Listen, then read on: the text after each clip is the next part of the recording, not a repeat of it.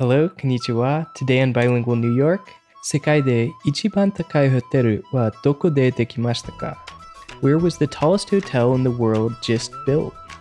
And what city hosts the majority of the world's top 10 tallest hotels?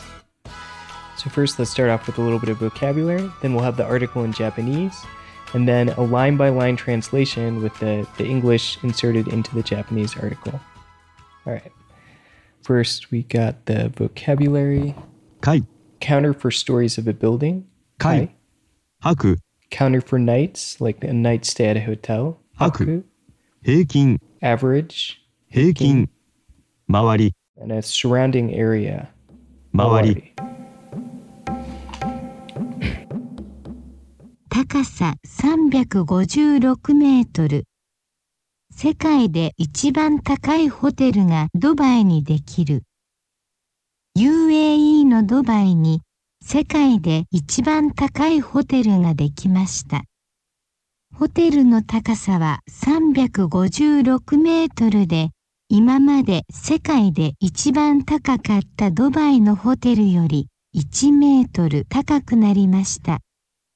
このホテルは75階建てで500以上の部屋があります。一泊の平均の値段は日本のお金で2万円以下です。家族で旅行に来る人に泊まってもらおうと考えて周りのホテルより値段を安くしています。ドバイには建物の高さが世界で最も高い10のホテルのうち 7つが集まっています。 So, did you catch where the world's tallest hotel was built and where many of the world's tallest hotels are found? Um, it's a little bit of a tricky one because the, the way this city is pronounced is different in Japanese and English. But here we go with the line by line translation.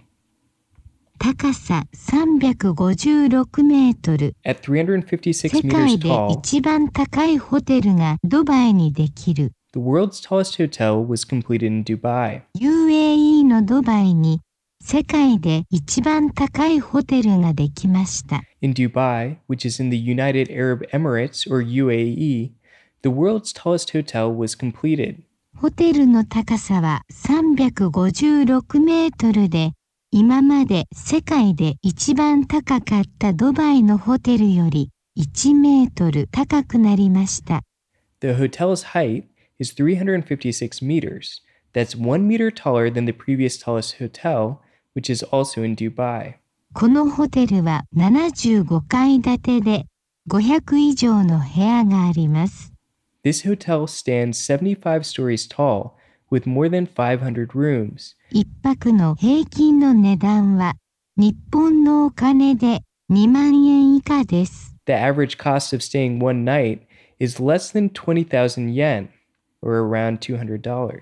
家族で旅行に来る人に泊まってもらおうと考えて If you're thinking of staying there on a family trip, 周りのホテルより値段を安くしています。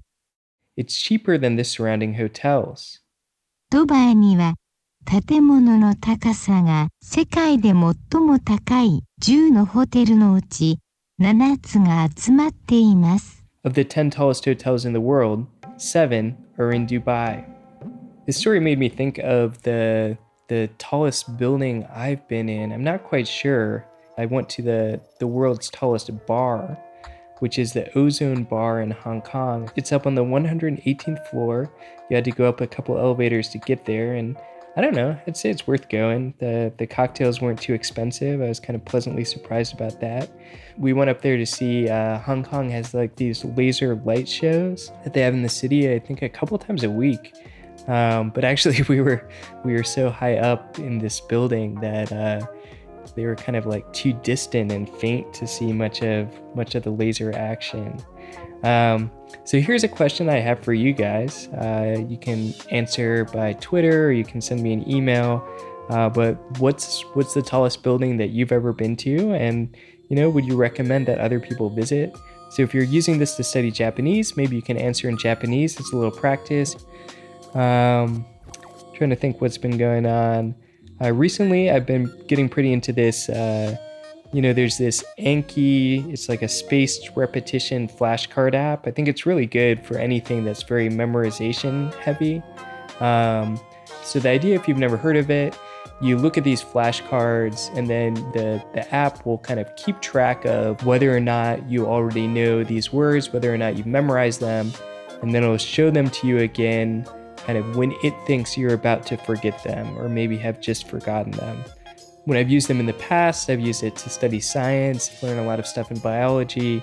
Then I was using it again when I was when I was learning Japanese and a lot of what I did with it was just kind of straight up vocabulary. But I discovered this this deck. It's called um, Japanese 10,000 Sentences Easy to Hard. Um, and so it's, it's like these full sentences and it has accompanying audio. It's, it's machine read, kind of like the audio on this podcast.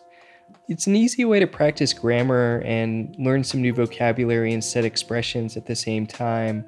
Um, and because there's kind of both the it's got kanji without furigana. Um, and then it's got the audio that if you want to practice your listening, you can kind of just not look at the text. So I feel like that's been pretty cool.